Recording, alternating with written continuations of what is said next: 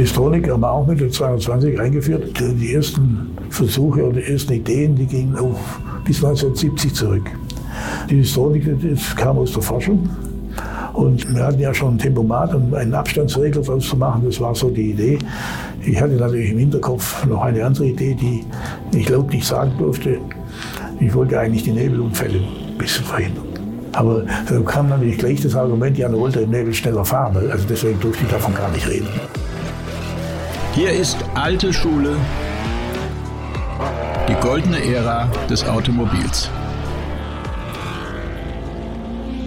Mein Name ist Carsten Arndt. Hallo und willkommen zur heutigen Folge. Toll, dass ihr dabei seid und es lohnt sich, denn mein Gast heute hat sein Berufsleben Mercedes-Benz verschrieben und da hat er so einige Spuren hinterlassen und ich glaube, man ist in Stuttgart heute noch froh, dass er mal dort war und egal, bei wem ich gesagt habe, dass ich ein Interview mit Professor Hermann Gauss habe oder hatte, alle schwärmen von der Zusammenarbeit mit ihm, von seinen Ideen, seinem unaufgeregten Führungsstil und reden von einem der großen Direktoren, die Mercedes-Benz jemals hatte.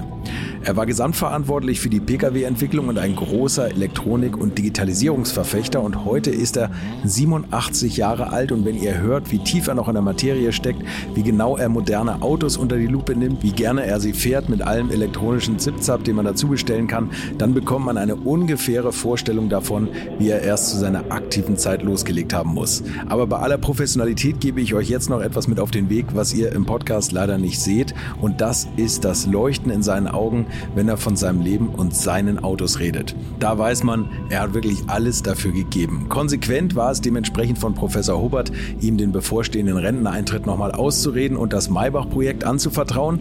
Darum wird es dann ausführlich in der nächsten Folge gehen.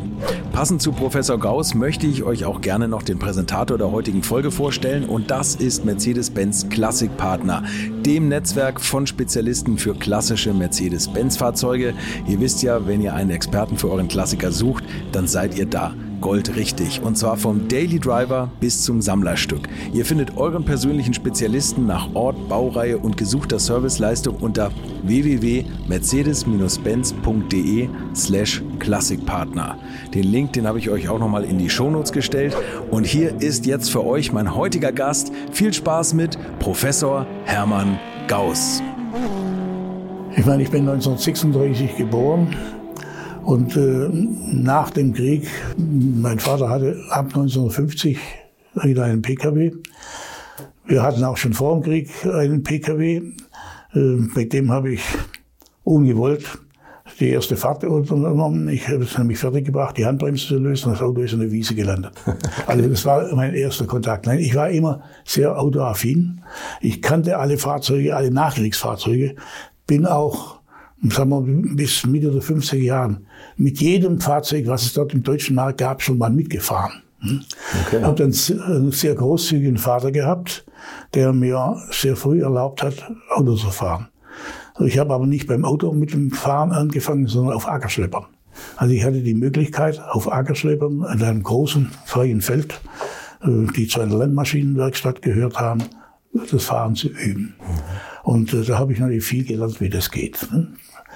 Äh, es gab dann auch, ich habe in der Landmaschinenwerkstatt gearbeitet als Schüler. Ich war sehr technikaffin natürlich. Und äh, da gab es auch, die Bauern haben Oldtimer gebracht, die irgendwo in der Scheune standen und wollten daraus nicht das Auto restauriert haben, sondern einen Wagen zu machen, also einen Anhänger die Achsen zu nehmen und dann eine Britsche drauf zu bauen. Und ich erinnere mich gut, da war mal ein wunderschöner Wanderer da. Wenn ich den heute hätte, wäre ich glücklich. Äh, das war ein wunderschönes Auto. Der war zwar schon etwas verunschaltet, äh, dadurch, dass er hinten eine Britsche drauf hatte, mhm. aber dem hat man die Achse rausgenommen. Aber bevor man den auseinandergenommen hat, bin ich mit dem gefahren. Das war also natürlich nur auf dem Hof, aber ich fuhr auf die Werkstatt zu und wollte bremsen und, die Bremswirkung war natürlich katastrophal schlecht. Das Tor kam immer näher, es hat so ein Stück davor gehalten. Ich sah mich schon mit dem Auto im Tor der Werkstatt. Also äh, das war so meine erste Dinge. Ich durfte dann durch meinen Vater sehr früh Auto fahren. Also ich konnte im Alter von 13, 14 Jahren, im Allgäu war das möglich, bin ja im Allgäu aufgewachsen, da konnte man Samstag, Sonntag äh, durchaus äh, ohne Führerschein natürlich mit Begleitung fahren. Mhm. Das habe ich reichlich machen dürfen und ich konnte sehr früh Auto fahren und habe dann auch mit 17 mit Sondergenehmigung einen Führerschein gekriegt. Brauchte keine Fahrstunde, ich bin einfach zum Fahrlehrer, ich muss technische äh, Unterricht machen natürlich, also genommen. Und dann äh, eine Prüfung, ich habe mit dem Fahrlehrer eine Fahrstunde gemacht, er hat gesehen, ich kann Auto fahren, wir haben Prüfung gemacht. So ging das damals. und äh, so, so, schnell wie möglich habe ich dann auch den LKW-Führerschein auf die gleiche Art und Weise gemacht. Ja. Ja.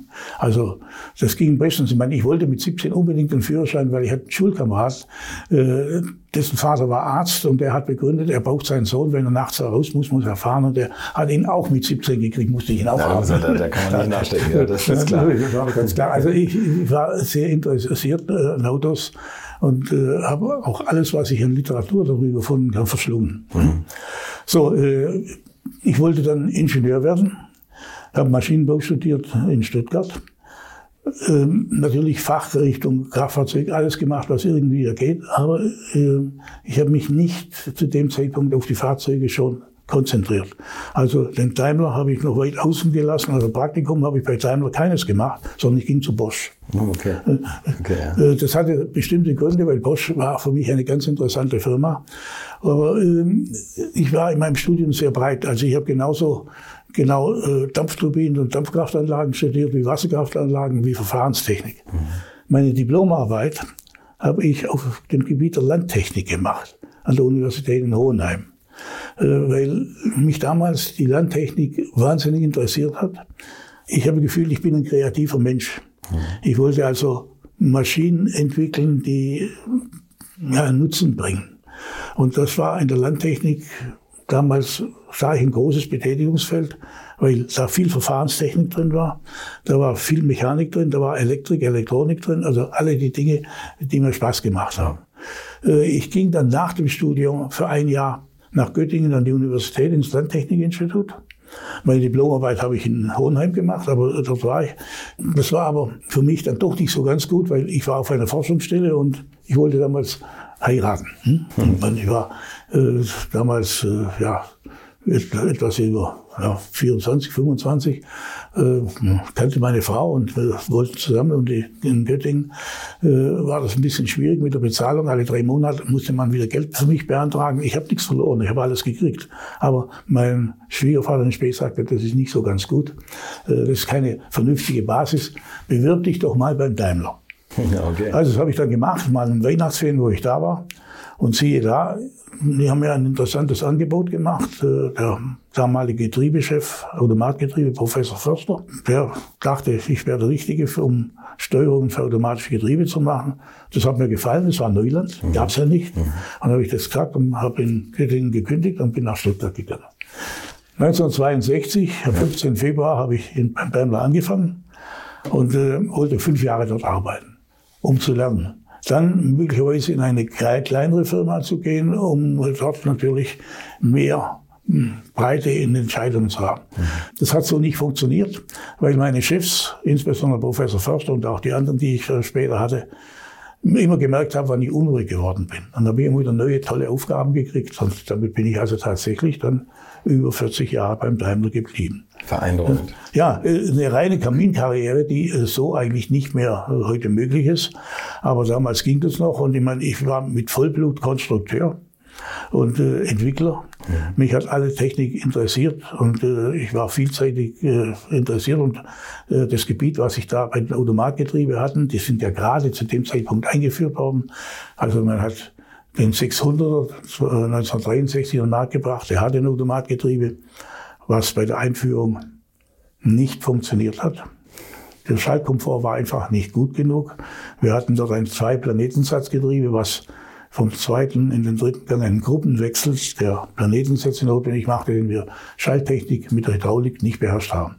Und da erinnere ich mich noch ganz gut, dass eines Morgens der Professor Förster kam mit einem Papier in der Hand und sagte, ich hab's. Er hat in der Nacht eine Idee gehabt, wie er in das Getriebegehäuse, was ja da war, einen dritten Planetensatz eingebaut hat. Also, der damalige Abteilungsleiter, Herr Helmer, hat sich dran gesetzt, hat also den Entwurf gemacht und nachher haben wir alle das Ding detailliert und ich musste die Steuerung dafür machen. Förster sagte, also egal wie ihr es macht, ihr könnt alles machen, außenliegende Rohrleitungen und, und, und, können wir hinterher alles wieder verbessern. Wenn Sie heute das Getriebe angucken, äh, man sieht ja vielleicht jetzt beim Jubiläum irgendwo eins, die außenliegenden Rohrleitungen sind immer noch dort. es hat funktioniert. Wir haben innerhalb von drei Monaten das Ding serienreif gehabt. Ich habe damals meine ersten Überstunden gemacht. Die habe ich in 40 Jahren nie abbauen können. Aber es hat Spaß gemacht. Nein, also ich hatte dort eine Aufgabe, wo ich tatsächlich was am Auto gestalten konnte. Und zwar ein Fahrprogramm. Äh, wie gut man mit dem Auto fährt, hängt ja auch, wenn es automatisiert ist, vom Fahrprogramm ab. Mhm. Also da hatte ich das Gefühl, und ich war ein Autofreak, ich wollte auch immer fahren mit dem Zeug. Wie gut muss es sein, damit es also in, auf Alpenpässen rauf und runter genauso gut geht wie in der Stadt. Äh, das hat mir Spaß gemacht, das in einen kleinen hydraulischen Computer zu legen. Also das, was ich gemacht habe, würde man heute als kleinen hydraulischen Computer natürlich rudimentär gegenüber dem, was heute ist. Ja. Aber es war schon mit den wenigen Mitteln eine tolle Aufgabe, dort eine Lösung zu finden. Und dann gleich beim 600er Mercedes. Ja, das war das, also das, Highlight, 600er. Ne? Gut, ich habe natürlich auch für die anderen Autos gemacht, aber das 600er, das war sozusagen die Herausforderung, das äh, fertig zu kriegen. Ja. Ich hatte einen äh, Gruppenleiter, der äh, dieses Metier auch beherrscht hat, aber der hatte das Pech, dass er drei Monate an Gelbsucht erkrankt ist. Okay. Und das war für mich die Gelegenheit zu zeigen, was ich kann. Da war ich nämlich der Einzige in der Firma, der das konnte. ja. ja, aber so läuft das manchmal. So, das läuft manchmal einmal, so. Und das war für mich die Chance, ja. äh, mal äh, zu zeigen, äh, welche Fähigkeiten habe, wie ich auch unter Stress arbeiten kann mhm. und äh, wie ich Lösungen finde. Und das hat sich irgendwie ausbezahlt. Ich meine, ich hatte sehr schnell äh, dann Aufstiegsmöglichkeiten zum Gruppenleiter, zum Hauptgruppenleiter. Ich war 1971 dann schon Abteilungsleiter für diese Geschichte. Also äh, ich hatte eine tolle Karriere. Stimmt, ja. Und ich, ich habe immer wieder neue Aufgaben gekriegt und äh, die immer anspruchsvoller geworden sind. Also ich war äh, dann Chef der Getriebekonstruktion dann später äh, habe ich auch den Versuch dazu gekriegt. Ich war, äh, man hat dann die Fahrwerksentwicklung übertragen. Äh, ich habe die Motorbetriebssysteme gemacht. Ich war lange Jahre Chef der Elektrik Elektronik. Das musste ich mir alles aneignen natürlich. Ja. Aber das hat wahnsinnig Spaß gemacht und ich denke schon, ich habe auch was bewegen können bei der ganzen Geschichte. Ja, ganz sicher, vor allem über die ganzen Jahrzehnte, die Sie da ja, tätig ja, waren und verantwortliche also, Position. Ich muss so sagen, ich habe das Autoentwickeln eigentlich von der Pike aufgelernt. Mhm. Angefangen am Racebrett, also wir haben noch mal am Racebrett gezeichnet. Äh, natürlich den Umstieg zum Computer habe ich auch mitgemacht, aber erst in späteren Jahren, aber am Racebrett. Wenn ich die heute zurückwirkend anschaue, dann hatte das Arbeiten am Reißbrett einen riesen Vorteil. Sie haben sich nämlich, wenn Sie einen Strich gezogen dreimal überlegt, ob sie den ziehen, weil rausradieren war nicht so einfach. Es mhm. ging natürlich, aber das Papier ist schmutzig geworden. Und auf schmutzigem Papier kann man nicht konstruieren. Das geht nicht. Also mindestens bei mir geht das nicht. Ja. Also man überlegt sich das dreimal. Man übt viel, viel mehr, als wir nachher am PC. Ja, wenn man da eine Linie gezogen hat, ein Klick ist sie wieder weg. Hm? Das ist ein riesiger Unterschied. Also der Kopf muss bei, am Reißbrett viel, viel mehr überlegen, ist das auch richtig. Und er hat ja auch die Zeit dazu. Ja, ist, so ist, das stimmt. Ist schon ein gewisser Unterschied. Ja, ne? ja, ich meine, die jungen Leute denken heute natürlich ganz anders, aber ich bin dann nur einer, der da altmodisch ist. Die alte Schule. Ne? Ja, ist, alte, ist, alte, ist wirklich alte Schule. Mhm. Hm? Und mein, ich, ich habe selbstverständlich, selbst als Abteilungsleiter, noch ein Reißbrett in meinem Büro gehabt und habe daran konstruiert. Ja. Selbstverständlich die Ideen, die, die ich da hatte. Und man kann wahrscheinlich die Zeichnung auch anders lesen, oder? Aber natürlich. Man, man sieht na, sofort jedes natürlich. Detail. Und selbstverständlich müssen Sie auch mit äh, den Produktionsleuten dann Kontakt haben. Das muss man alles produzieren nachher hinterher. Mhm. Hm? Also, äh, wie gesagt, ich hatte genug Möglichkeiten, mich zu entfalten und äh, auch die notwendigen Aufstiegsmöglichkeiten. Und so kam es dann dazu, dass ich 1987 den Bereich Gesamtfahrzeug übernehmen durfte, also äh, in der Konstruktion. Das bedeutet die Systemintegration aller Komponenten des Fahrzeugs, also beginnend mit dem Maßkonzept des Fahrzeugs, in enger Zusammenarbeit natürlich mit der Stilistik, weil das ist immer ein Wettbewerb, der Stilist möchte das haben. Äh, wir Praktiker möchten das ein bisschen anders haben. Also nur ein Beispiel. Die weit nach hinten geneigte A-Säule ist natürlich schön von der Stilistik her. Vom Einsteigen her gar nicht. Also, äh, das sind so die Widersprüche, die man auflösen muss. Das ja. aber im Gesamtfahrzeug wird das behandelt und dann auch in Abstimmung mit den Betroffenen entschieden. Dann muss man alle Systemkomponenten ins Fahrzeug integrieren, räumlich, aber auch in ihren Eigenschaften. Also ich habe natürlich durch meine Kenntnisse, ich habe gerade erzählt, was ich alles gemacht habe, mhm. natürlich auch über die Komponenten einen riesigen Erfahrungsschatz, was geht und was nicht geht, so dass man also gewisse Vorgaben machen kann und die dann ins Fahrzeug integrieren. Und dann gehört natürlich auch dazu zum Gesamtfahrzeug die gesamtheitliche Erprobung. Mhm. Erprobung, erstens mal die Erprobungsprogramme, ähm, ja, nicht vorzuschreiben, aber doch zu beobachten, ob sie auch die richtigen sind. Und dann, wie gesagt, ich habe mir selbst auf die Fahnen geschrieben, ich muss selber im Alltag wissen, ob das funktioniert oder nicht funktioniert. Und so habe ich mir in meinen Dienstwagen immer alles einbauen lassen, was gerade neu war, was man jetzt irgendwie fahren konnte und habe äh, dieses dann in Abendstunden und am Wochenende ausgiebig, äh, weil Autofahren hat mir Spaß gemacht.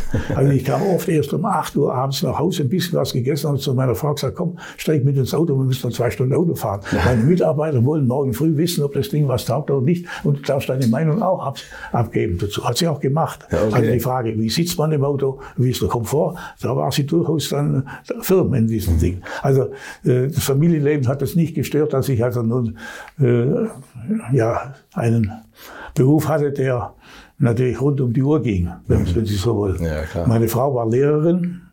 Äh, insofern hat sie ihr eigenes Umfeld gehabt. Äh, natürlich habe ich sie in den ersten Jahren oft unterstützt, wo sie noch Samstagsunterricht hatte und mhm. ich ihr da manchmal mit ja, Lernhilfen helfen konnte. Ich habe viel gebastelt natürlich bei der ganzen Geschichte. Ich habe immer eine tolle Werkstatt zu Hause gehabt. Also das hat gut funktioniert. Gut, das sind zwei Töchter geboren worden, mhm. die äh, natürlich auch autoaffin sind. Das ist ganz klar. Das hat sich vererbt. Ja, und ich habe auch einen Enkel, der ja natürlich auch autoaffin ist. Das ist das Schönste, ja. dass die jüngste Generation das auch noch Ja, na, natürlich. Ne? Also äh, der äh, hat, ich meine, ich habe ihm dann mal, also Führerschein gekriegt hat, äh, Fahrtrainings äh, vermittelt, hier beim Daimler natürlich. Mhm. Das hat er selber dann erweitert, macht er immer wieder. Also äh, der ist schon dem gefällt es nicht, wenn er gefahren wird. sondern er, muss, er, er muss, selber fahren. Ich finde das ganz interessant. Ich habe natürlich schon mit vielen Leuten gesprochen, nicht nur von Mercedes, sondern von mhm. allen möglichen Firmen. Aber dieses Spannungsfeld zwischen Ingenieur, Stilistik und Aerodynamik, das kommt immer wieder raus. Also das sind ja lange ja. Kämpfe, die man da kämpfen muss. Also mit der Aerodynamik haben wir eigentlich da weniger Problem gehabt, weil das geht auf die gleiche Linie. Wir mhm. wollten ja, wir wollten, also von Anfang an ist mir eingebläut worden, schon der Getriebekonstruktion, ein Automatgetriebe darf nicht mehr Kraftstoff verbrauchen wie ein Schaltgetriebe. Also, äh, ja, ja, ja, das, das war Vorgabe. Mhm. Also, äh, da haben wir schon gewisse Einschränkungen gehabt und auch gewisse Dinge gemacht und wir sind auch nahe dahin gekommen. Also, wenn man das Fahrverhalten mit reinbezogen hat, haben wir das erreicht, dieses Ziel. Schon in jungen Jahren, heute sowieso. Mhm. Also, die technischen Anforderungen waren schon immer äh, ganz klar. Mit der Stilistik war es ein bisschen schwieriger, weil äh, schön manchmal was es gefällig ist und was auch modern ist, nicht unbedingt mit der Technik äh, in Einklang ist. Also wenn Sie äh, eine schöne Karosserie haben, die gerade beim Heck gefällig ist, aber ähm, strömungstechnisch halt doch nicht so ganz gut, dann muss man gucken, wie man äh, beides unter einen Hut kriegt. Also äh, wir haben uns immer einigen können. Hm? Ich meine, ein Beispiel. Äh, Bruno Sacco haben Sie sicher auch mal äh, interviewt. Leider noch nicht. noch nicht. Also ich meine, äh, modernes Auto haben ja Stoßfänger, die eigentlich keine Stoßfänger mehr sind. Mhm. Hm? Äh, es gab mal den Typ 114, 115 und auch der 123, die hatten noch Gummileisten in der Stoße. Wenn sie da irgendwo angeboxt sind, dann war das keine Schramme sondern da konnte man ein bisschen Schuhwichse nehmen, dann konnte Gummi, da war das Ding in Ordnung und man hat nichts gesehen. Später, wenn Sie heute irgendwo dran haben, Sie einen Kratzer drin, der dann gleich mal 1000 Euro kostet, wenn Sie es rausmachen lassen. Und äh, also ein Auto mit Kratzer, das ist nichts, was mir gefällt.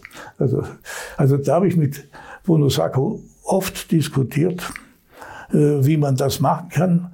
Und es gibt, äh, ich glaube, es war der Typ 210, der hat dann solche eintreffbaren Leisten gekriegt, die man leichter auswechseln konnte, wenn man da irgendwo angestoßen ist. Also das war so ein Ding, wo wir äh, unterschiedlicher Meinung waren. Ja. Ein zweites Punkt war das Kombi-Instrument. Ja, was machen wir da alles rein? Was braucht man denn? Eigentlich braucht man bloß den Tachometer, die Geschwindigkeit, und man braucht die Kraftstoffuhr. Mehr braucht man nicht. Alles andere ist eigentlich störend. Ja. Hm? Ja. Also haben wir lange diskutiert. Bruno sagte dann, ach, wenn Sie das machen, dann kauft das Auto kein Mensch. Also ja recht. also deswegen ist man, muss manches drin sein, äh, was schön ist. Und äh, ich meine, natürlich, äh, als es noch nicht den serienmäßigen Drehzahlmesser gab, habe ich mir selbstverständlich natürlich einen selber eingebaut. Musste ich auch haben. Ja, klar, ja, oder? Muss man haben. Ne?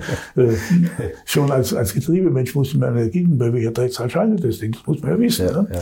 Also äh, solche Dinge, äh, da gibt es dann schon unterschiedliche Meinungen, die aber immer vernünftig lösbar waren. Aber das stimmt, man hat immer mehr versucht, vom Kunden fernzuhalten. Ich habe äh, den 124er gehabt und den ja. 210 und ich habe schmerzlich die Öldruckanzeige, das Manometer vermisst. Ja. Irgendwie fand ich das einfach nett, wie der Zeiger im Auf und Ab war. Aber, man aber, weiß, wenn der Motor warm ist. Na, natürlich.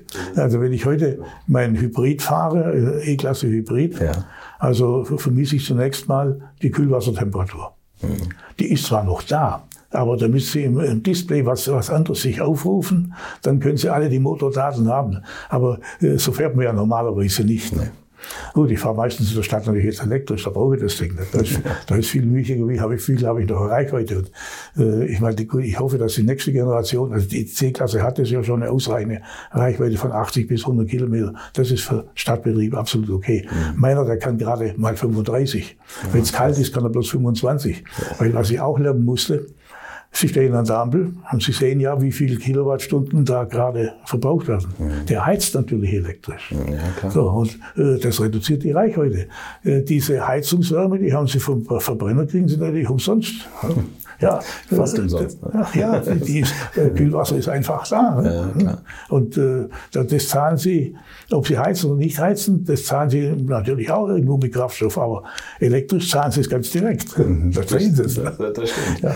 Und äh, dieses Zusammenwirken, Verbrennungsmotor und äh, Elektromotor, da ziehe ich den Hut vor den Ingenieuren, die das äh, softwaremäßig beherrscht, äh, gemacht haben und auch beherrschen. Das ist so toll gemacht, da kann ich nur sagen, große Klasse. Ja, komplexes Thema. Ja. Aber meine, mit komplexen Themen haben Sie sich auch beschäftigt. Sie ja, haben ja ganz andere Möglichkeiten. Ja, damals, ne? also gerade ja gut, also ich, ich war natürlich derjenige, äh, der äh, dann, da war ich noch Getriebemensch, die ersten beiden Elektroniker beim Daimler eingestellt hat. Weil äh, ich hatte mal, ich hatte die Aufgabe gekriegt für ein amerikanisches Getriebe, was das sogenannte Dynauflow-Getriebe, mhm. eine Nachschaltgruppe dran zu machen, damit man die für Mercedes-Fahrzeuge adaptieren kann. Weil Uhlenhaut kam damals aus den USA gesagt, das Dynauflow-Getriebe, das schaltet so wunderschön weich, das muss man auch haben. Also. Und da haben wir mir die Aufgabe gegeben und gesagt, naja, äh, mach's nicht hydraulisch, mach's elektrisch. Habe ich nicht gemacht, als Elektriker. Tachogenerator, Relais und, und, und. Da ging ich, äh, musste irgendwo jemand das bauen. Wir hatten ein sogenanntes Messhaus, was für die Versuchswerkstätten die Messeinrichtungen, die elektrischen gemacht haben. Und der liebe Chef dort, der sagte, Herr Gauss, also, ist ja gut, was Sie da erfunden haben, aber es gibt zwischenzeitlich den Transistor. Ich gebe Ihnen einen Mitarbeiter und dann bauen wir die Relais raus und machen alle äh, elektronische Bauteile, also Transistoren hinein. Haben wir gemacht. Hat auch funktioniert. Also so haben wir die erste Elektronik gemacht. Wann war das? Ach, das war noch äh, in der zweiten Hälfte der 60er Jahre. Okay, okay. Also das war schon relativ früh. Ja. Und äh, dann äh, später, äh, als ich aus dem Vierganggetriebe ein Fünfganggetriebe gemacht habe, da war auch das Problem, äh, eine komplett neue hydraulische Steuerung zu machen. Hätte ich natürlich gekonnt, ja. aber die mussten wir erproben. Ja. Und die Versuchskapazität war nicht groß genug und dann haben die Versuchsleute mir gesagt, Herr Gauss, also das kriegen wir in der Zeit, die sie haben, nicht hin. Und da habe ich eine elektrische Zusatzsteuerung, also eine elektronische Zusatzsteuerung für das Fünfganggetriebe gemacht. Hat auch funktioniert. Aber da brauchte ich die Elektroniker dazu. Ich hatte aber nun, ja, als Konstrukteur keine Elektronikwerkstatt. Also habe ich die beiden Herren ins Messhaus geschickt, damit sie andere Leute haben, die äh, ihnen bei den Problemen helfen, die ihnen Input geben. Das war mir ganz wichtig. Und daraus ist natürlich dann eine Elektronikentwicklung ist daraus entstanden. Wahnsinn. Die Motorleute haben das natürlich irgendwann auch aufgenommen. Es gab ja dann die, die Motorsteuerung elektronisch mit Bosch zusammen. Ich habe natürlich auch mit anderen Firmen zusammengearbeitet. Aber so hat es angefangen. Also haben Sie immer so ein bisschen auch zu, also das sind ja immer so ein bisschen die Klischees, dass man sagt, bei BMW, da haben Sie viel mit Elektronik schon sehr früh gemacht und diese ganzen äh, Check-Kontrollsysteme und sowas und alles elektronisch überwacht. Und Mercedes war immer noch sehr lange an der Mechanik verhaftet. Haben Sie da manchmal hingeguckt, was die ja, wir, haben, wir haben natürlich immer geguckt, was der Wettbewerb macht. Also zu BMW hatten wir schon in der Getriebezeit einen guten Kontakt, denn äh, BMW hatte sich lange Zeit überlegt, unser Getriebe anstelle des ZF-Getriebes zu nehmen. Ja, ja. Und erstaunlicherweise, die Schaltqualität war im BMW besser wie bei uns. Wirklich? Ja, das, das hing mit dem Antriebsstrang zusammen. Mit, weil äh, es ist ja nicht nur das Getriebe als solches, und wenn man von Schaltqualität redet, dann ist die Elastizität des ganzen Antriebsstrangs und die Aufhänger der Achsen, der Hinterachse vor allem, das ist mitentscheidend. Und das war bei BMW irgendwie sage ich mal, günstiger. beim, beim, beim Siebener damals. Aber ja, die, die, haben sich, die haben sich dann äh, trotzdem für die ZF entschieden. Wir sind da nicht reingekommen, aber wir haben für den Porsche 928 haben wir das Getriebe gemacht, also der Hinterachse war. Ja. Und das war eine sehr erfreuliche Zusammenarbeit mit Ingenieuren des Wettbewerbs zusammenzuarbeiten. Das war große Klasse. Und die waren ja nicht dabei. Da, da gab es auch andere Kontakte. 16-Ventilmotor äh, haben wir ja auch äh, gemacht. Da hatte ich zwar nichts mit zu tun mit denen, aber die Leute, die ich da, die Ingenieure, die ich dort kennengelernt habe, mit denen zusammenzuarbeiten, das war ein Vergnügen. Aber der 16-Ventiler war Cosworth, oder? Hm? Der Cosworth waren die Leute vom 16 Ventil. Ja, ja, das war Cosworth. Ja, ja, genau. Aber später haben wir einen anderen Motor mit denen gemacht. Ja. Das war auch ein 16 Ventiler. Was war so das Spannendste, was Sie in der Zeit gemacht haben? Wenn Sie sagten, dass da kommen immer neue Aufgaben dazu, also Getriebe, Fahrwerksentwicklung. Ja gut, also äh, Getriebe war zunächst mal eben mehr Gänge reinzubringen, ja. dann natürlich äh, den Wirkungsgrad zu steigern, so dass man tatsächlich äh, genauso verbrauchsgünstig war wie mit dem Schallgetriebe, weil das war ja das Argument, was die Leute dagegen gebracht haben. Dann sollte natürlich auch der gleiche Fahrspaß geboten sein. Also man muss das immer beeinflussen können und das Programm sollte so sein, dass also äh, auch der sportliche Fahrer damit zufrieden ist. Das war schon eine Herausforderung. Ja, absolut. Ja. Hätten Sie damals schon davon geträumt oder, oder daran gedacht, dass wir heute Neungang-Automatikgetriebe haben?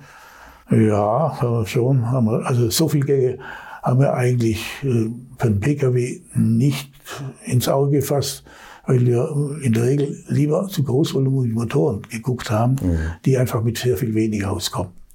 Aber äh, klar, äh, wenn man dann die enge Stufung und den Kraftstoffverbrauch minimieren will und immer im besten Bereich des Kennfeldes fahren will, mhm. dann muss man die vielen Gänge haben. Also ich habe für den LKW. Ich habe ja auch für den LKW die Getriebe gemacht. Also nicht nur den LKW, sondern auch für den LKW.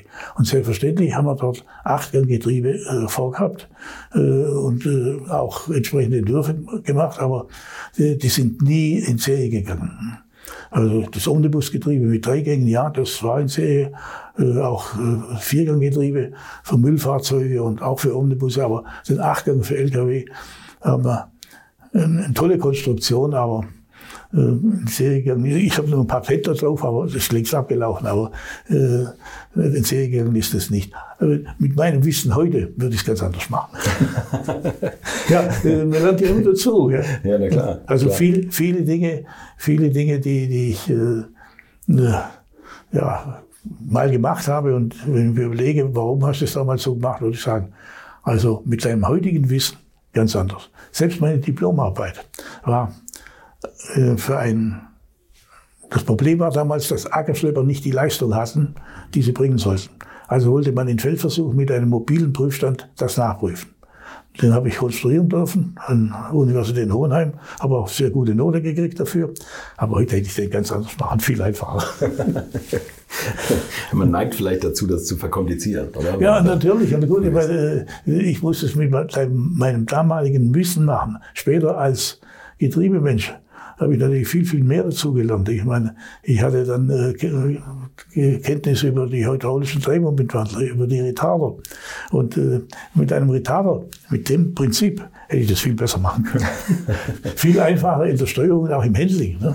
Aber so ist es normal. So ist das. Technik geht weiter. Ja, die Technik geht weiter. Und wenn ich mir mal angucke, äh, ich meine, den 42 äh, Jahren, in dem ich also in der Automobiltechnik mitgestaltet habe, hm äh, wenn ich mir da die Entwicklung angucke und insbesondere auf den 600er zurückgucke, dann muss ich sagen, die haben Tolles geleistet. Schon, oder? Also das denke ich auch gerade. Ich meine, das ist natürlich heute ein mega komplexes System, diese ganze Hydraulik und, also und das. Also die, die Komforthydraulik. Also, dass man das gewagt hat, will ich schon sagen. Aber damals war es einfach so, dass man gesagt hat, okay, äh, die Leistungsfähigkeit der Hydraulik ist einfach besser und die war auch runterzubringen und man hat auch alles machen können damit.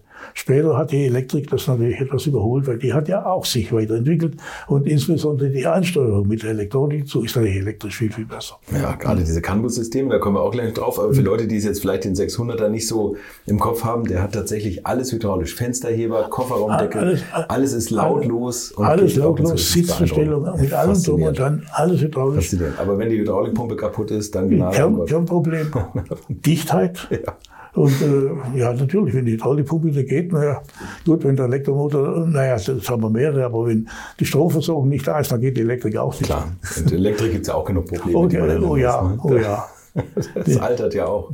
Natürlich. Nein, also insofern war, äh, waren immer Herausforderungen da. Hm? Das stimmt. Aber Sie haben die Elektronik tatsächlich und Elektrik und die Vernetzung im Auto vor allem sehr massiv vorangetrieben. Ja, ja, das gut, war immer also Ihr Thema. Äh, ich, mir ist dann also in den äh, zweiten Hälfte der 80er Jahre der Bereich Elektrik, Elektronik übertragen worden. Zunächst mal in der Konstruktion, später auch gesamtheitlich. Und äh, da war natürlich dann schon äh, wichtig, äh, dass man sich mit der Architektur des elektrischen und elektronischen Systems im Fahrzeug beschäftigt. Sicher, das ist, da brauche ich natürlich entsprechende Mitarbeiter, die äh, tiefergehende Kenntnisse haben wie ich. Aber ich musste immer mindestens so viel Bescheid wissen, damit ich abschätzen konnte, taugt das was? Kann ich das mit der notwendigen Zuverlässigkeit, mit dem notwendigen, mit dem vorhandenen Geld und in der vorhandenen Zeit ins Fahrzeug bringen? Mhm. So viel müsst ihr wissen, dass ihr das entscheiden könnt. Mhm. Und dann natürlich immer auch Ideen haben, was man braucht und was man besser machen kann. Und das ist ja das, was reizvoll ist. Nicht alles, was reinkommt ins Auto, ist vielleicht auch sinnvoll und ja. nötig.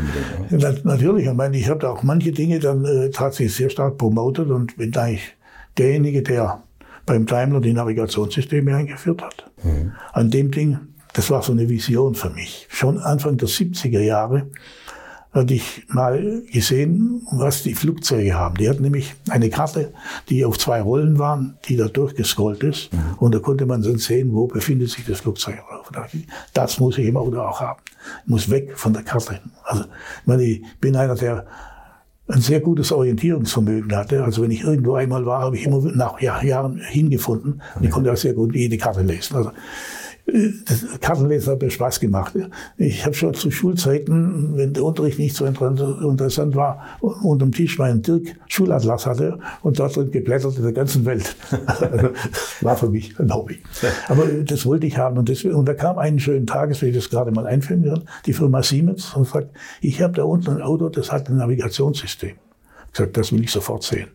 Also, ich habe das erklären lassen, war ganz einfache Geschichte, Geschichte, eine Koppelnavigation. Also, man kannte die Richtung mit dem Kompass und man konnte die, die Fahrtstrecke. Also haben wir gesagt, okay, wir wollen jetzt von der Mercedesstraße 120, da war das Konstruktionsgebäude, nach Untertürkheim fahren.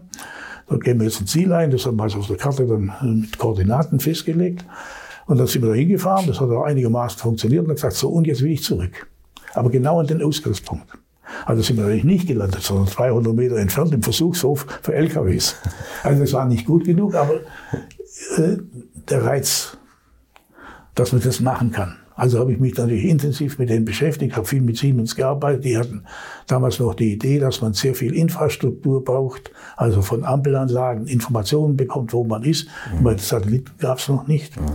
Und dann habe ich mal eines Abends im Fernsehen von zwei heute würde man sagen, Start-up-Ingenieuren in Hamburg äh, gehört, dass die sowas haben. Zwei Tage später war ich in Hamburg. Ich habe mit den Leuten gesprochen und die hatten tatsächlich in Hamburg ein System, wie ich mir das vorgestellt hatte. Die, man konnte also über Koordinaten Ziel eingeben und das ist dann, Hamburg war voll digitalisiert und man konnte dort hinfahren. Da habe ich gesagt, okay, das will ich haben. Aber ich nehme es nur, wenn ihr mir beweist, dass ihr auch von Hamburg nach Bremen fahren könnt. Denn ich wollte alle gelben, alle Straßen, die in der Generalkarte gelb eingezeichnet waren, die wollte ich digitalisiert haben. Und mhm. das war für mich, ja, ein Schlüsselpunkt äh, für die Einführung.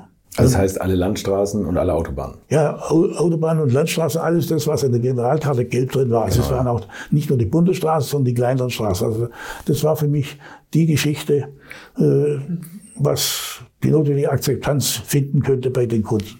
Ich habe mich natürlich orientiert, was die Japaner machen. Die waren schon ein bisschen weiter in der Digitalisierung, aber die hatten so ein System, wie es die Hamburger gemacht haben, auch nicht. Das System war eigentlich so, wie es heute ist. Ne? Also wirklich gut. Also mit Satellitennavigation? Nein, das, das Satellit hatten wir also, nicht. Okay, also wir hatten damit äh, auch nur die Richtung über Kompass und wir hatten äh, die Fahrtstrecke über ja, Tachometersignal. Okay, okay. Also wenn man zum Beispiel auf die Fähre gegangen ist, musste man sagen, wo man ist, neu eingeben. Mhm. Satelliten sind damals gerade im Entstehen gewesen, also GPS, davon war die Rede, aber äh, es war noch viel zu teuer. Also das einzuführen, allein der Sensor hätte dafür rund 1000 D-Mark damals gekostet. Okay. Ich habe es trotzdem entschieden, wir bauen da drauf, weil ich wusste ja, wie die Elektronik äh, runtergeht. Und ja. wir haben das reingemacht und äh, also als wir es dann eingeführt haben, äh, war das also alles schon da. Also die ersten noch, die ersten noch, die hatten also noch äh, tatsächlich die Koppelnavigation, war ein Problem. Wir hatten ja Reifen, die Stahlringe drin hatten, also die, diese Also in den, den Wülsten waren, in der Stahlringen, die konnten magnetisch sein. Die musste man entmagnetisieren, damit das funktioniert. So, Riesenaufwand. Okay. Aber später alles nicht mehr gebraucht. Also über welchen Wagen kriegen wir? Den W140?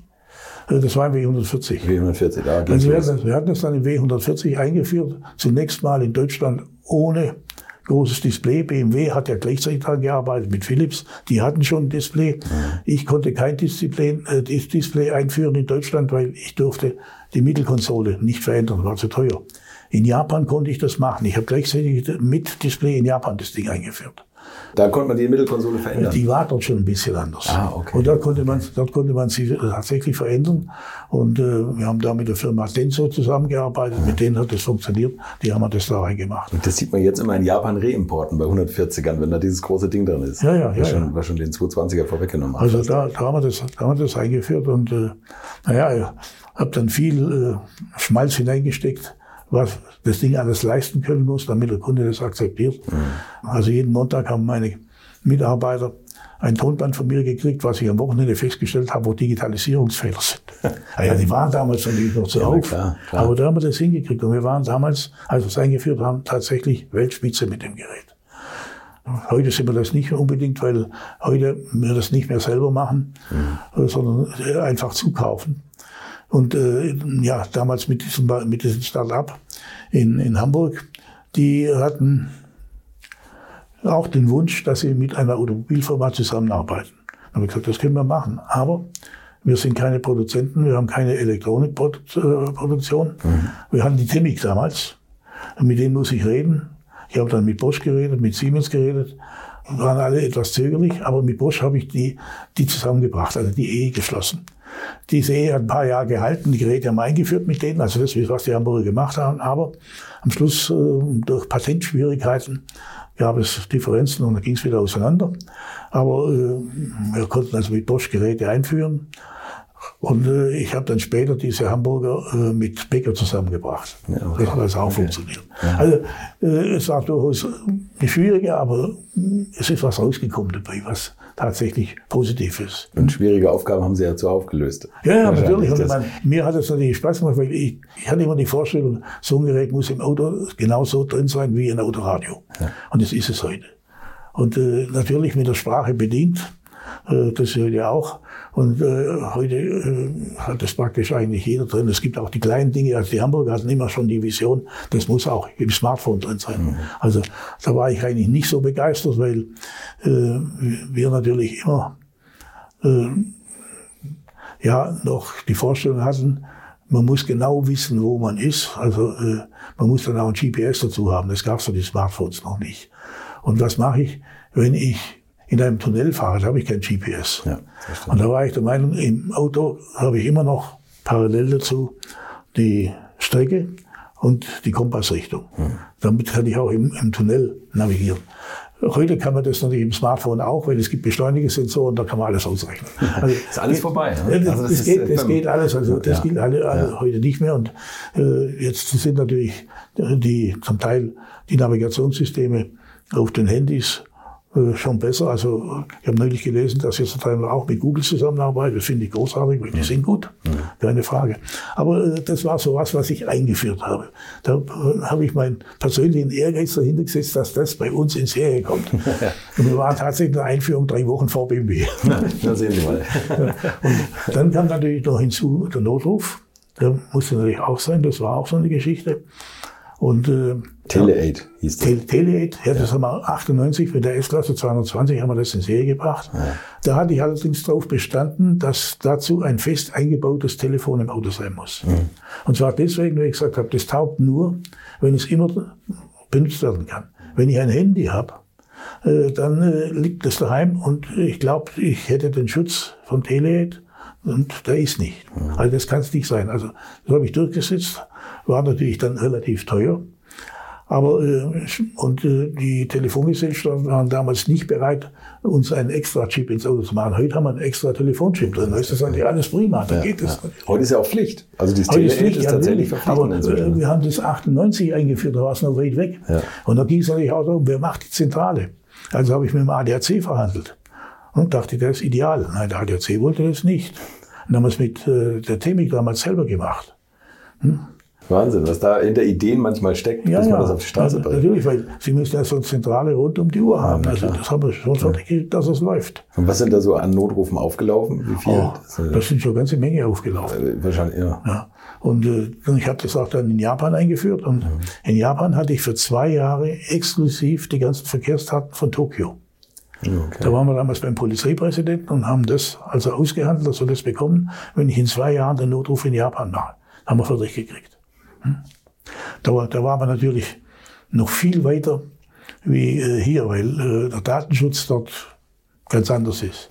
Also in, in Japan konnte ich, wenn einer einen Unfall hatte, ganz genau nachvollziehen, wie der gefahren ist, wie schnell er gefahren ist, wie oft er sich, wenn er gesteuert ist, umgedreht hat. Das wussten wir dort alles. Wirklich? Ja, konnte man hier natürlich nicht machen. Und das haben, haben alles die Autos gespeichert schon? Ja, ja, das haben die Autos gespeichert. Okay. In Japan ging das. Ja. Ich meine, ich habe dann äh, ein, zwei Mitarbeiter ständig in Japan gehabt, die das vorantreiben mussten und auch selber immer geguckt, dass das vorangeht. Aber war schon eine tolle Geschichte, die ganzen Verkehrsdaten zu bekommen, einmal für den Notruf und zweitens auch für die Navigation. ne? Also das hat in Tokio hervorragend passiert und wenn ich dort war, bin ein paar Mal gerettet worden, um rechtzeitig auf den Flughafen zu kommen. ja, wenn irgendwo Stau war. Und wir wussten, wie wir drüber müssen. Ne? Sie haben auch ganz früh, also ne, das machen wir mal da weiter. Tatsächlich, Sie haben auch die Linguatronic, also die Ja, ja, Sprachsteuerung die, eingeführt. Die, die ne? Sprachgeschichte habe ich auch eingeführt, weil ich äh, Anfang der 90er Jahre einfach Angst hatte, wir dürfen im Auto nicht mehr telefonieren. Mhm. Wir hatten das Telefon da unten, haben den Finger da rumgemacht, also äh, musste man uns auch in die Hand nehmen natürlich. Also alles das, was man heute ja mit dem Smartphone nicht darf, Mhm. ist auch richtig so. Die Ablenkung ist riesig und äh, es gab auch bei uns in der Erprobung da schon auch mal einen Auffahrunfall wegen sowas, weil einer aufgepasst hat. Also das wollte ich anders haben. Und ich hatte gewusst, dass wir in Ulm in der Forschung Leute haben, die sich mit Sprachbedienung beschäftigen. Also habe ich die ins Boot geholt und mit denen haben wir das ausgemacht. Zunächst mal ganz einfach nur die Zahlen von 0 bis 9. Hm? Damit konnte man Sprache, äh, Telefonnummern eingeben und so haben wir angefangen. Und so haben wir es auch in Serie gebracht. Hm?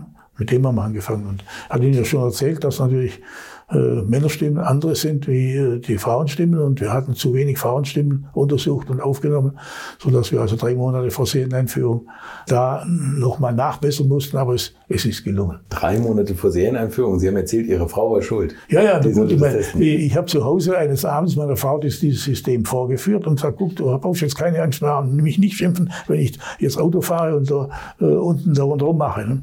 Weil das war natürlich so. Und äh, das hat bei meiner Frau eben nicht ausreichend gut funktioniert. Die Nummern waren halt nicht richtig.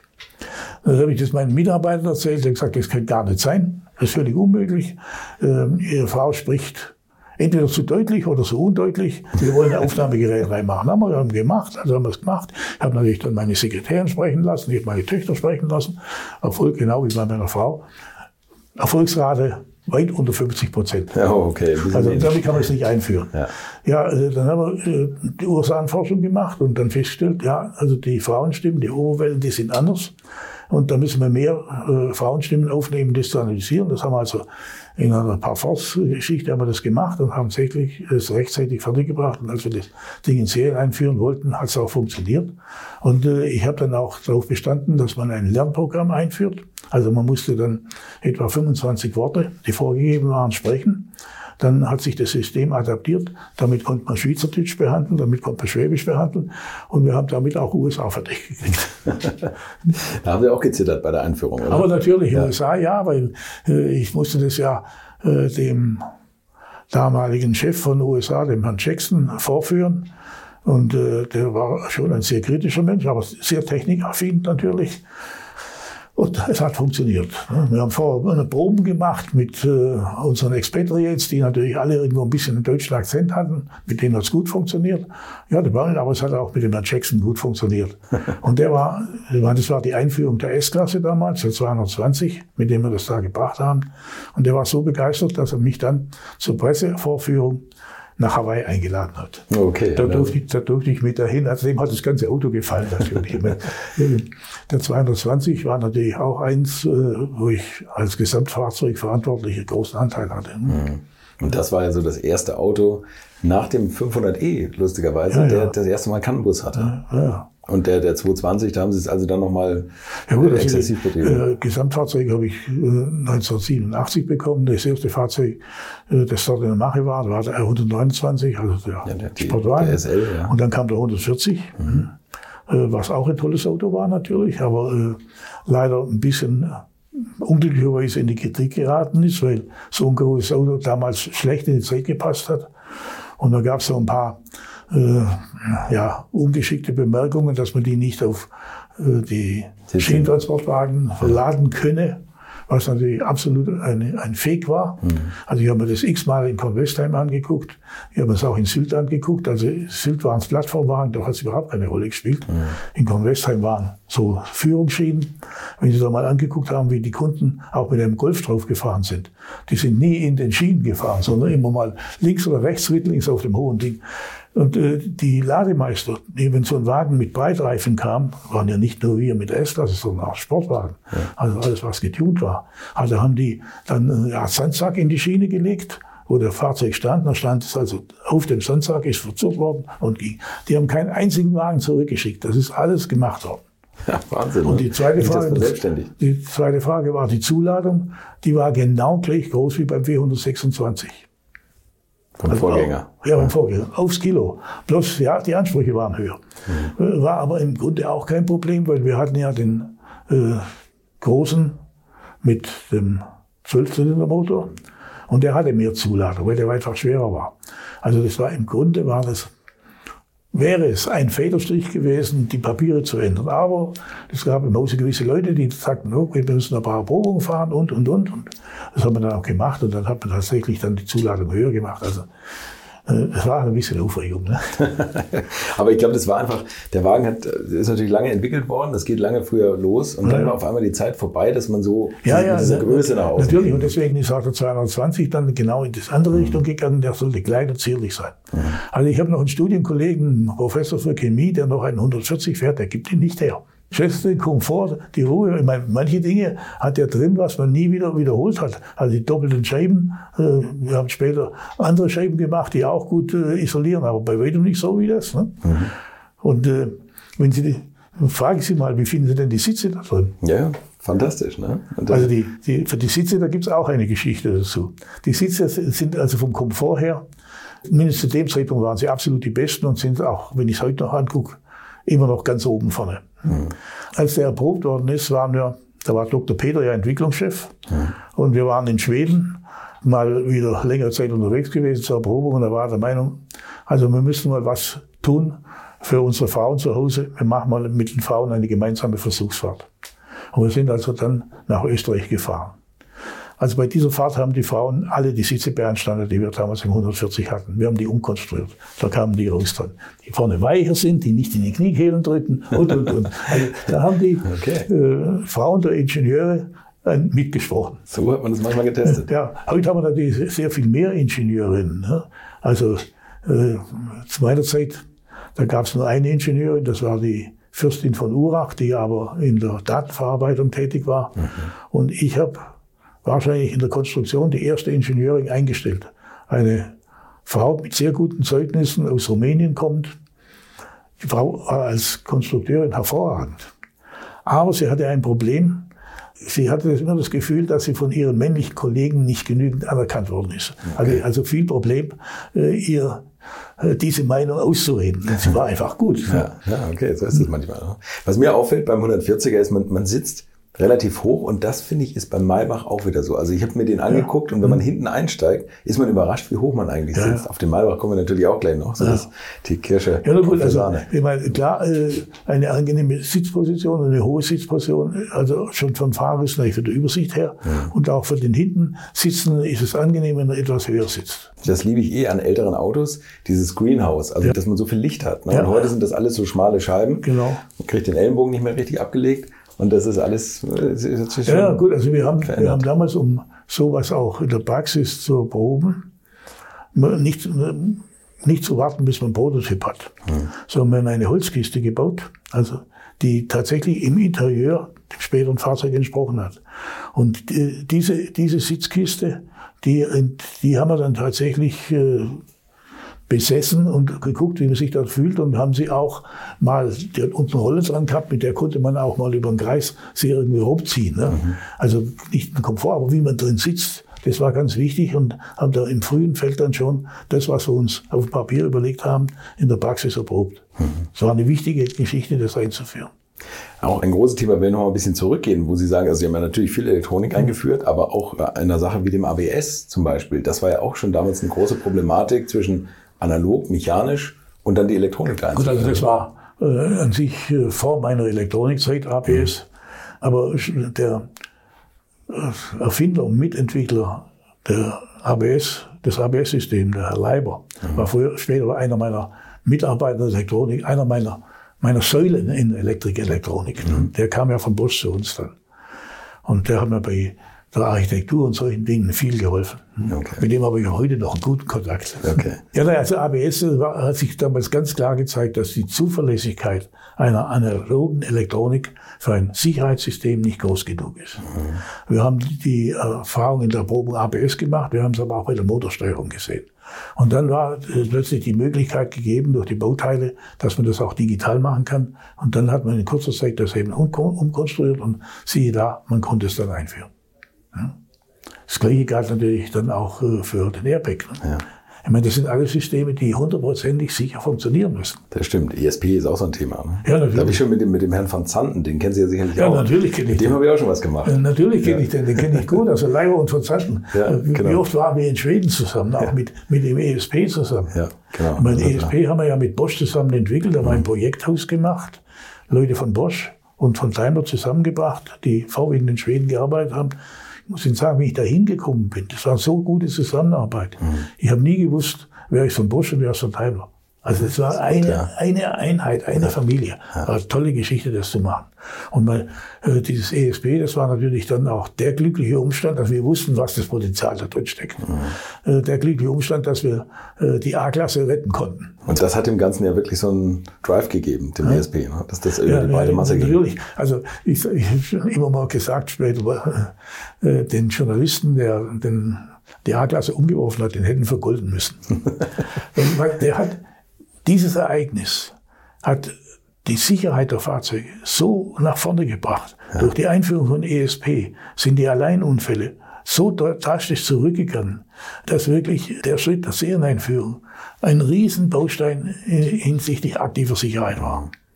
Und äh, das muss man dem zollen. Ne? Ich meine, wir haben, ich meine, die A-Klasse ist ja in meiner Vorentwicklung entstanden. Das war das erste Elektrofahrzeug, was wir gemacht haben. Ja, das hat ja den doppelten Unterboden, wo Ja, ja, das war Batterien die sogenannte Vision A. In der Vorentwicklung ist gemacht worden. Ich hatte damals auch einen Vorentwicklungsbereich, eine Konstruktion und da hat man mir vom Vorstand die Aufgabe gegeben, ich möge ein Stadtfahrzeug machen, das elektrisches. Ich brauche auf keine Produktionseinrichtungen Rücksicht zu nehmen, also produziert auf der grünen Wiese. Und da haben wir natürlich geguckt, was gibt's für Batterie. Da gab es damals die Hochtemperaturbatterie, die Natrium-Nickel-Chlorid-Batterie und Natrium-Schwefel-Batterie, die beiden gab's. Das waren Kästen, so, so hoch, so breit. Also haben wir gesagt, okay, die müssen zwischen die Achsen und da setzen wir die Passagiere drauf. War Überlegung, zweisitziges Fahrzeug, dreisitziges Fahrzeug, viersitziges, haben wir uns für viersitziges entschieden und haben wir das Ding gemacht. Und es ist auch in Rügen erprobt worden. Also es gab damals eine Erprobung, wo auch andere Automobilhersteller ihre Elektrofahrzeuge hingeschickt haben. Also das Ding war eigentlich produktionsreif fertig. Nur, wir brauchten ja jemand, der die Batterie produziert. Und da hat Herr Schremp damals entschieden, also bei den Stückzahlen, die zu erwarten sind, kann ich dafür keine Produktion einrichten. Und damit ist das Elektrofahrzeug gestorben. Ich meine, das hatte damals eine Höchstgeschwindigkeit, das war ein Stadtfahrzeug von 130 Kilometer, schneller sollte das nicht sein. Mhm. Deswegen also die ganze Konzeption, auch vom Fahrwerk her, auf diese Geschwindigkeit ausgelegt. Es sollten keine Federungs- und Stoßdämpferdome im Innenraum sein, damit man hinten was reinladen kann. Also alle diese äh, Dinge Stadtfahrzeug. Ja gut, äh, aber was machen wir jetzt mit dem Auto? Und da kam man auf die Idee, ja, dann muss man halt einen Verbrennungsmotor einbauen. Und äh, da war wieder das Problem, der Vorbau war relativ kurz, also die Crashlänge zu wenig, also musste der Motor unter den Fahrzeugboden verschwinden können mhm. im Crashfall. Deswegen diesen Motor ja so schräg eingebaut. Ne? Ja, genau. So, genau der, der so, dann nach hinten. Also so haben wir das gemacht. Und äh, das sind ja vorwiegend junge Leute gewesen, die dann entwickelt haben. Die haben dann gesagt, naja, also ein Kinderwagen sollte halt hinten schon reingehen. Da ist noch ein bisschen länger geworden. also so, so, so entstand die A-Klasse. Aber wir haben tatsächlich eines damals übersehen, äh, dass bei einem bestimmten Manöver dieses Fahrzeug äh, instabil werden kann. Äh, und zwar, wenn man also die Gier und die Eigenfrequenz da dummerweise zusammenfallen, dann passiert Folgendes, dass in einer Kurve die Kurvenaußenräder so hohe Aufstandskraft kriegen, um Faktor 10 höher als normal sind, mhm. dass sie nicht mehr rutschen. Das heißt also, es ist, es tritt ein Fall ein, wie wenn sie gegen eine Bordsteinkante stoßen. Mhm. Und bei dem entsprechenden Schwerpunkt ist natürlich dann logisch, dass er umfällt. Hm. War ja. so. War jetzt aber auch da natürlich ein so. extrem hoher Reibwert. Ne? Ja, natürlich. auf dem Asphalt. Na, na ja, klar. War, ja. Natürlich, also Sie brauchen einen hohen Reibwert und Sie ja. haben, wenn Sie die zehnfache Aufstandskraft haben, dann hält es nicht mehr. Na, bei dem, bei dann rutscht er nicht mehr. Ne? Also, ich meine, wenn wir das vorher gemerkt hätten, hätte man das Ding natürlich äh, auf andere Art und Weise mit Stoßdämpferabstimmung und Federungsabstimmung und all diesen Dingen, sagen wir mal auch mit einer etwas weniger Lenkunterstützung, damit man nicht so schnell drehen kann. Also alle diese Dinge hätten wir weggekriegt. Mhm. Aber das hat nicht mehr gereicht, sondern wir brauchten einen Schritt, eine Zehnerpotenz mehr. Mhm. Und das war das EBS. Mhm. Und damit konnte man davon überzeugen, dass das Auto sicher ist hinterher. Meine, also, also wir, uns hat diese Nachricht damals auf der Tokyo Motor Show 98 überrascht. Wir sind eigentlich sofort nach Hause, haben uns das Ding angeguckt und äh, festgestellt, naja, kann passieren. Ja, was macht denn die Konkurrenz? Also erzähle ich Ihnen eine Story. Wir haben bei Evis einen Charan gemietet, sind nach Malmsee aufs Flugfeld und zwei unserer Versuchsingenieure waren mutig. 20 Minuten später lag der auf dem Dach. Ging auch. Wir haben auch einen Golf umgeschmissen. Ja. Der Golf sah viel schlechter aus wie unser Fahrzeug, weil da hat es nämlich die ganze A-Säule reingedrückt. Ah, okay. Also äh, wir standen in der Strafklasse, aber andere waren auch nicht besser. Das hat mir übrigens der Wolfgang Inhester erzählt, ja. der das natürlich, der das ja pressemäßig verantwortet ja, hat natürlich. damals. Und der hat äh, gesagt, wir haben das dann, die haben das dann gefilmt ja. Und äh, sind zu den anderen Herstellern gegangen und habe gesagt, einer, wenn einer von euch quatscht, zeigen wir die Filme der Öffentlichkeit. Ja. Das war VW und ja, genau das, gut, die anderen, die haben, auch auf Also wir haben das nicht veröffentlicht. Aber, nee, nee, genau. Aber, es war natürlich ein gutes Mittel, um zu sagen, wenn ihr jetzt Werbung macht, wir, wir, wussten, wir, wir, wussten, äh, dass das natürlich ein grundsätzliches Problem ist ja. bei bestimmten Fahrmanövern. Ja. Und, das, und dieser Echtest, der war ja vorher nicht in Ihrer. Nein, der, war, der war bei uns nicht drin. Und wir sind, ja. fort jetzt passiert ist, waren wir auf einer großen Versuchsfahrt in den Alpen, sind also mit der A-Klasse rumgetobt wie die Irren in den Dolomiten. Uns ist nichts aufgefallen. Und wir, waren nicht zimperlich. Na, so ist es halt mal. Ne? Aber wir geben zu, wir haben was übersehen. Ja, klar. Aber äh, äh, das Krisenmanagement war damals sehr gut. Also wir haben tatsächlich, es sind sehr schnell gewusst, was wir machen wollen. Mhm. Und da muss man den Hut ziehen vor der Firma Bosch, die in der Lage war, in kurzer Zeit die ESP-Systeme in der notwendigen Stückzahl bereitzustellen, sodass wir sehr schnell das einbauen konnten. Ja, und auch, ja, ja also die Zusammenarbeit mit den Zulieferern damals war große Klasse. Mhm. Ja, faszinierend, wenn man ja. so die, die Hintergrundgeschichten hört. Ja, natürlich. Ich meine, äh, solche Dinge, die, wenn man die dann positiv erledigt hat, dann waren wir schon ganz happy. Ne? ja, das, das ist ein Erfolgserlebnis. Ja. So schlimm so eine Geschichte ist, wenn man damit konfrontiert wird am Anfang. Ja. Ja, denn zunächst weiß man, ist, was ist überhaupt Sache. Ne? Da muss man sich auch dahinter kommen. Wie war denn das damals eigentlich beim, beim B140? Als der dann nicht so gut ankam bei der Presse. Also äh, hm. konnte das, das war nur in Deutschland, ja. In anderen Ländern war es okay. Da war das ja eigentlich ein Erfolg. Ja, kein Thema. Also, Japan, Amerika. Kein, war kein Thema. mochten den, ja. Das war in Deutschland ein Thema, was, was sich dann im Laufe der Zeit dann doch nivelliert hat und Ja, dann war Ruhe. Das war so unten Und, und trotzdem hat man den W220 viel Ja, dezenter gebaut und das war Ihre Verantwortung dann. Der, der ne, den war, Wagen zu ja, also konstruieren. von 140 war, war ich auch schon Gesamtfahrzeug. Ne? ja, stimmt. Ja, genau, ja. Und äh, natürlich ein 220 dann gleich von Anfang an. 140 hatte ich auch. Ich meine, ich war damals der Meinung, 140 ist so gut, das wird schwer sein, noch mal einen besseren zu bauen. Da habe ich mal mit dem Professor Niefer drüber gesprochen. Da hat er, äh, hat er gesagt, das dürfen Sie nie sagen. Es, es gibt immer was Besseres hinterher. Da hat er ja auch recht. Ich meine, wenn wir ein Auto fertig hatten, haben wir natürlich genau gewusst, was wir beim nächsten anders und besser machen. Ja, das sind Ingenieure, die, die wissen immer schon, was noch gehen könnte. Ja, wobei der 220er, als der, der neu war, weiß nicht, der 140er war eigentlich immer noch gut. Ne? Also für das, was er sein sollte. Ja, ja, ja. Eine komfortable Reiselimousine. Sollte, sollte komfortabel sein. Und der 220er ist natürlich ein bisschen dynamischer geworden. Der, steht- natürlich. der, der sollte dynamischer sein, der sollte äh, optisch äh, ja, runder, gefälliger sein. Mhm. Und äh, vor allem, er sollte nicht so massig erscheinen, weil das war die Hauptkritik. Wie kann man in der Zeit so ein großes, massiges Auto machen? Genau, ja. Ich meine, äh, wir kamen mit dem Auto zwei oder drei Jahre zu spät, wenn Sie die Meinung der Bevölkerung annehmen. Stimmt. Drei Jahre vorher Ja, äh, gepasst. da, da wäre das alles in gewesen. Äh, Im Ausland haben sie anders gedacht. Ne? Der 220er, äh, ja, da haben wir jetzt schon über ganz viele Systeme gesprochen natürlich. Eigentlich haben Hm. wir Linguatronic, den Tele-8 und so, was damit alles eingeführt wurde, die CAN-Bus-Systeme. Ja gut, also die Stronik haben wir auch mit dem 220 eingeführt. Richtig, ja. Äh, die, ersten Versuche oder die ersten Ideen, die gingen auf bis 1970 zurück.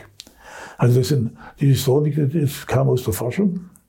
Und äh, äh, wir hatten ja schon ein Tempomat und einen Abstandsregler draus zu machen, das war so die Idee. Ich hatte natürlich im Hinterkopf noch eine andere Idee, die ich laut nicht sagen durfte. Ich wollte eigentlich die Nebelunfälle ein bisschen verhindern.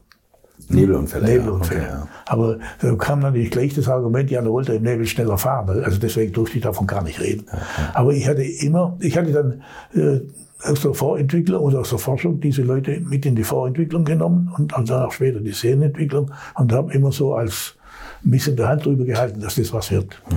Das größte Problem war, jemand zu finden, der äh, die Sensorik da macht, also diese Radarkanone da vorne dran.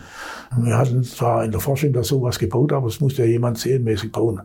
Und äh, es gab im militärischen Bereich gab solche Systeme und ich habe Jahre gebraucht, bis zwei Jahre gebraucht, bis ich äh, jemand gefunden hatte, der das macht. Am Schluss hat es dann die Themik gemacht, aber ich war mehrfach in den USA und habe dort mit Lieferanten gesprochen aus dem militärischen Bereich, die gesagt haben, "Aber Prototypen können wir euch schon bauen, aber in Serie, das wollen wir nicht machen. Wir sind nur auf kleinste Stückzahlen eingerichtet. okay. Also das war ein bisschen schwierig, aber das war der Anfang, einfach Abstände halten zu können und nach vorne zu sensieren, was ist da los.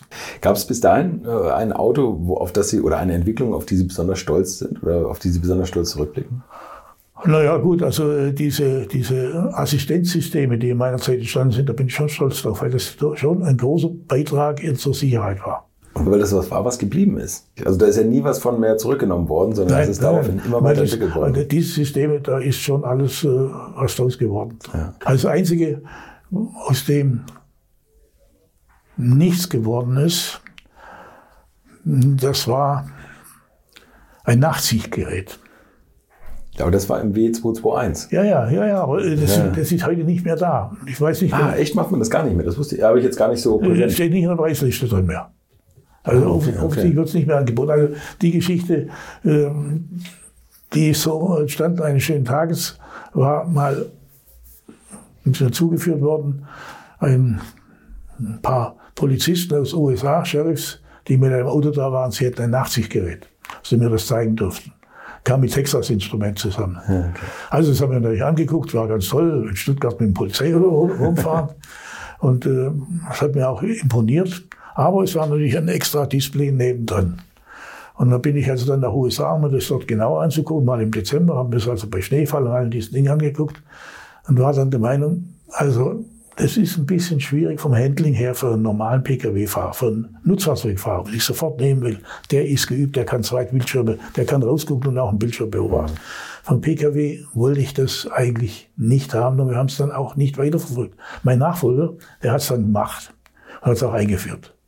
Aber äh, ich hätte mir das auch gerne, das Einzige, was ich in meinem Auto mir heute wünschen würde, weil je älter man wird, ist es nachts, wird dann doch äh, das Sehen zunehmend schwieriger. Mhm. Und da hätte ich mir das gerne. Aber ich, ich habe es nicht gefunden. Ich würde es gerne eben beim Auto haben, aber es gibt's nicht. Schade. Aber vielleicht kommt es irgendwann wieder. Äh, also ich habe immer die Vorstellung gehabt, wenn es gelingt, dass man dieses Bild so in die Windschutzscheibe projizieren kann, dass es deckungsgleich ist. Ja, das war okay. meine Vision. Okay. Mit dem, was ich draußen sehe. Dann sofort. Ja. Aber dazu bin ich zu früh ausgeschieden. Also ich möchte mal behaupten, das könnte man heute fertig kriegen. Ja, also was man da eh alles reinspiegeln kann in die Scheibe. Ja, natürlich. Wir haben, heute, wir haben heute ja äh, dieses Head-Up-Display. Mhm. Da war ich ursprünglich auch nicht begeistert davon, das zu machen und habe es auch nicht realisiert. Aus zwei Gründen. Einmal hat es mit der Beleuchtung, die wir damals hatten, hinter vorausfahrenden Fahrzeugen, wenn sie hell waren, konnte man es nicht sehen. Ja. Und die zweite Geschichte, wir hatten damals noch die mechanischen oder auch elektrischen Kombi-Instrumente, die so eine Tiefe hatten. Und jetzt brauchen Sie ja dahinter eine Optik im Armaturentafel, die das dann projiziert. Und die Optik ist nicht klein. Wenn Sie das heute angucken, ist auch ein schöner Kasten. Kasten ja. Aber das Kumpel-Instrument ist heute so tief. Ah, okay. So, okay, damit ist der Platz da und damit konnte man es einführen. Ah, also ich habe das heute in meinem Auto, ich finde das großartig. Ja, das stimmt. Man muss eigentlich gar nicht mehr runter gucken. Nein, man guckt nicht mehr runter und man hat äh, ständig im Auge erstens mal, wie schnell man fährt und zum zweiten nebendran habe ich natürlich, wie schnell ich fahren darf. Und ich finde das ganz faszinierend. Sie sind, das darf man ja sagen, 87 Jahre alt. Sie haben mhm. eben, eben schon gesagt, 1936 ja. geboren, ja. oder? Und ja. Sie haben eine E-Klasse komplett mit allem, was geht. Mit, mit, mit, allem, mit allem, was technisch interessant ist, muss ich drin haben, weil ich will das selber da bin ich genauso noch dahinterher, äh, wie ich es als aktiver Entwickler äh, gemacht habe. Und ich habe auch viele Sachen, die ich so machen oder auch so nicht machen würde. Ich meine, ich, äh, der ersten Zeit, wenn ein Auto neu rauskommt und ich relativ früh einen habe, dann schreibe ich meinen Nachfolgern dann schon mal einen, ja, keine Kritik, aber einen Eindruck, den ja. ich habe. Ähm, das wird auch akzeptiert, aber äh, ich will die nicht bevormunden. Ich habe das damals nicht wollen, dass meine Vorgänger ja, mir sagen, was zu tun ist. Und ich mache das auch bei meinen Nachfolgern nicht. Ja. Da halte ich mich raus. Ja. Also ich habe einen gewissen Abstand zu den Entwicklern. Muss eigentlich sagen, nach 20 Jahren kennt man sie ja auch nicht mehr so genau, dass man äh, mit ihnen da kritisch über irgendwas reden kann. Also bei den letzten Autos konnte ich das noch. Äh, die kannte ich alle noch, weil die ähm, zum Teil an mir berichtet, also kann ich sehr gut, da kann man schon ein bisschen tiefer gehen. Aber heute würde ich das nicht mehr tun. Ja, hm? okay. Aber äh, meinen einen Fall habe ich Ihnen ja vorher genannt, da stimmen Sie mir zu. Äh, das ist die Spurhaltegeschichte, die an einer Stelle ich mal anders machen könnte, die dann vielleicht im praktischen Fahren äh, mehr Vorteile bieten würde ne? mhm. und nicht den Kunden einfach erschreckt. Das ist immer gefährlich bei Sicherheitseinrichtungen. Eben, da kann eine Reaktion draus kommen, ja. Äh, die, die äh, dann zu einem Fehlverhalten führt. Das soll eigentlich nicht sein. Ja, ja. Aber äh, wenn ich den mal erwische, der dafür zuständig ist, dann rede ich mal mit dem. also, das, das ist das, äh, was mich wirklich an dem Auto, das Einzige eigentlich, was mich stört an dem. Ich meine, ich brauche nicht so viel Displays und die ganze Geschichte.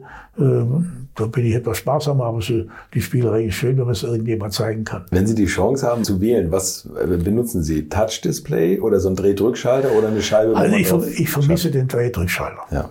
Das Touch-Display ist für mich keine gute Lösung. Und zwar den Drehdrückschalter, den konnte ich blind bedienen. Mhm.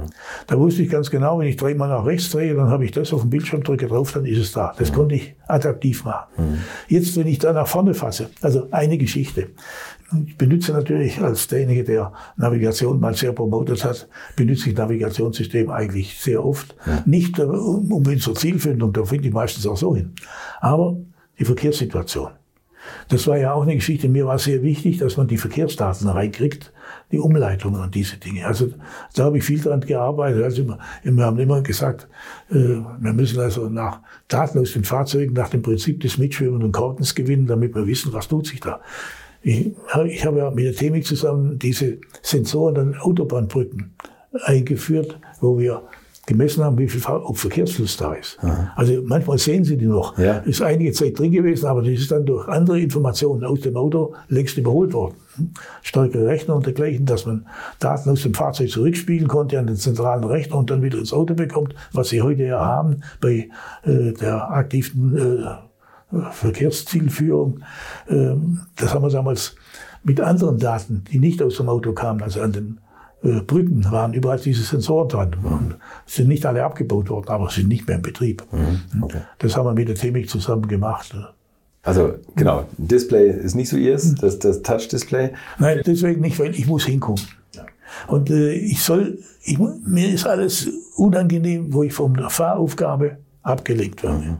Also da, mit diesem Drehdrücksteller, äh, der nicht bei uns erfunden worden ist, den hat die Firma Becker erfunden für Audi. Aber auch so eine schöne Geschichte. War er mal eingeladen vom Entwicklungschef bei Becker und er hat gesagt, ich habe da was, das darf ich Ihnen aber nicht zeigen. Aber äh, ein bisschen was, er hatte also ein großes Tuch und da war das drunter und hat es drunter gefasst und hat was gemacht. Da habe ich gesagt, ich kann mir vorstellen, was das ist, will ich auch haben. Aber hat es nicht BMW auch erfunden ja, mit dem FEZ? Also ich habe das zum ersten Mal bei Bega gesehen. Also ah, okay, wer, okay, wer der erste war, ja, ich glaube, BMW ja. hat das erste eingeführt. Die haben es wahrscheinlich als ersten Serie Aber, aber das, was damals war, das bei Bega war für Audi, ja. also mir damals unter dem Tuch gezeigt hat. Und natürlich, äh, ich weiß auch nicht, wer die Patente hatte drauf. Also auf alle Fälle konnten wir das haben und ich habe das auch dann eingeführt, weil dieser Drücksteller, mit dem konnten sie wirklich die Hand auf der Armlehne haben mhm. und konnten dann da unten das Ding adaptiv konnten sie das machen und man hatte im Gefühl, wie viel man irgendwo drehen musste. Also gerade denn die Maßstabsveränderung mhm. im, im Bildschirm, wenn Sie Navigation drin haben, wenn Sie das heute machen wollen, so oder so, ja. funktioniert oder funktioniert auch nicht. Wenn Sie es da unten machen, funktioniert es fast nie. Oben geht es ein bisschen besser. Wenn Sie da irgendwo eine Umleitung fahren, nicht unbedingt die empfohlene, sondern Sie denken, da könnte es vielleicht noch was Besseres geben, dann ja. brauchen Sie einen anderen Maßstab. Ja. Dann müssen Sie gucken, was es da gibt. Dann ist man so, dabei. Und dann mache ich das mit dem Drehsteller ja. und äh, das geht ruckzuck, mhm. ohne dass ich da hingucke. Und nachher, wenn es fertig ist, wirke ich einen Blick drauf und kann nach der Karte fahren. Dem heule ich wirklich nach. Haben Sie mal die Gestensteuerung bei BMW ausprobiert? Dieses, wo man in der Luft mit der Hand irgendwelche... Also von dem halte ich gar nichts. Geht mir genauso. Ich, Weil, ich verstehe das Das ist für mich nicht eindeutig genug. Da kommt was raus, was ich vielleicht gar nicht haben wollte. Ja, und ich verstehe den Sinn nicht, weil ich meine, es ist ja alles in Griffreichweite. Ich gehe ja nicht nach hinten. Ich, meine, ich, ich bin auch kein Freund von allen möglichen zu viel Schalter da drin. Ja. Das ist okay. Es soll eine einfache Bedienung sein. Und äh, manche Dinge, die kann man weit im Menü hinten verstecken. Die stellt man einmal im Leben ein und dann hat man das. Mhm. Aber manche Dinge, die braucht man ständig. Also den Drehdrückschalter, also so einen Radiosender, den mache ich heute mit Sprache. Aber wenn Sie dann wenigstens die, die Maßstabsveränderung der Karte mit Sprache gemacht. Die geht nämlich nicht mit Sprache. Ne? Das Dumme ist nicht. Da könnte ich das ja noch akzeptieren. Aber also mit dem Ding bin ich tatsächlich, ich kann es auch heute am Bildschirm oben vernünftig machen. Ja. Das habe ich gelernt zwischenzeitlich. Aber gut ist es nicht. Abgelenkt bin ich immer. Ja, man so. ist abgelenkt bei Touch-Displays immer. Beim ja. heutigen Verkehr, also ich hasse es, wenn man irgendwo eine Ablenkung hat. Mhm. Also ich bin zum Beispiel auch einer, der im Auto sehr wenig Radio hört. Der Ablenkung wegen. Mhm. Ich brauche das zu zweiten Dingen. Einmal ist die Ablenkung und zum zweiten, ich brauche das Fahrgeräusch. Für mich ist das Geräusch der erste und wichtigste Sensor, ob in meinem Fahrzeug alles in Ordnung ist. Mhm. Also wenn ich, wenn ich einen Mitfahrenden habe, der hinten sitzt und der hinten mit der Zeitung raschelt, dann stört mich das ungewaltig, weil ich muss hören, wie mein Fahrzeug geht. Ja. Ja ja, das Auto. ja, aber gut, aber da steckt der Ingenieur ja immer in Ihnen. Ne? Das ja. ist ja klar. Haben Sie mal in so einem Tesla gesessen mit dem einen Display, wo alles? Ja, also zu wenig, um äh, also ich, ich müsste das mal eine Woche fahren. Ja. Aber das habe ich also nicht gemacht. Ich meine, ich bin schon drin, habe da rumgemacht. Also äh, das müsste man in der Praxis, müsste ich das mindestens eine Woche haben, um mir da für ein Urteil erlauben zu können. Das ist jetzt ganz fantastisch und jetzt kommen wir zu Ihrem großen Thema. Ich würde sagen, wir trinken noch mal was, oder? Ja, okay. das ist gut. ja, ja, noch, ja. Das war Teil 1 mit Professor Gauss. Wir haben beim Interview jetzt eine kurze Pause gemacht, bevor wir uns seinem beruflichen Highlight gewidmet haben. Und das ist die Neuauflage des Maybachs gewesen. Wir machen hier jetzt auch mal eine kurze Pause und hören uns dann in der nächsten Woche wieder. Bis dahin eine gute Zeit. Und ihr könnt ja schon mal die gängigen Portale nach Maybach durchforsten, die auch gebraucht durchaus noch ein paar Euros kosten. Das mache ich auch aktuell immer wieder und freue mich immer über Detailfotos. Und nächste Woche gibt es dann dazu hier die Hintergrundinfos mit meinem Gast Professor Gauss. Bis dahin eine schöne Zeit, bleibt gesund. Infos, Bilder und alles Wissenswerte unter der Internetadresse www.alte-schule-podcast.de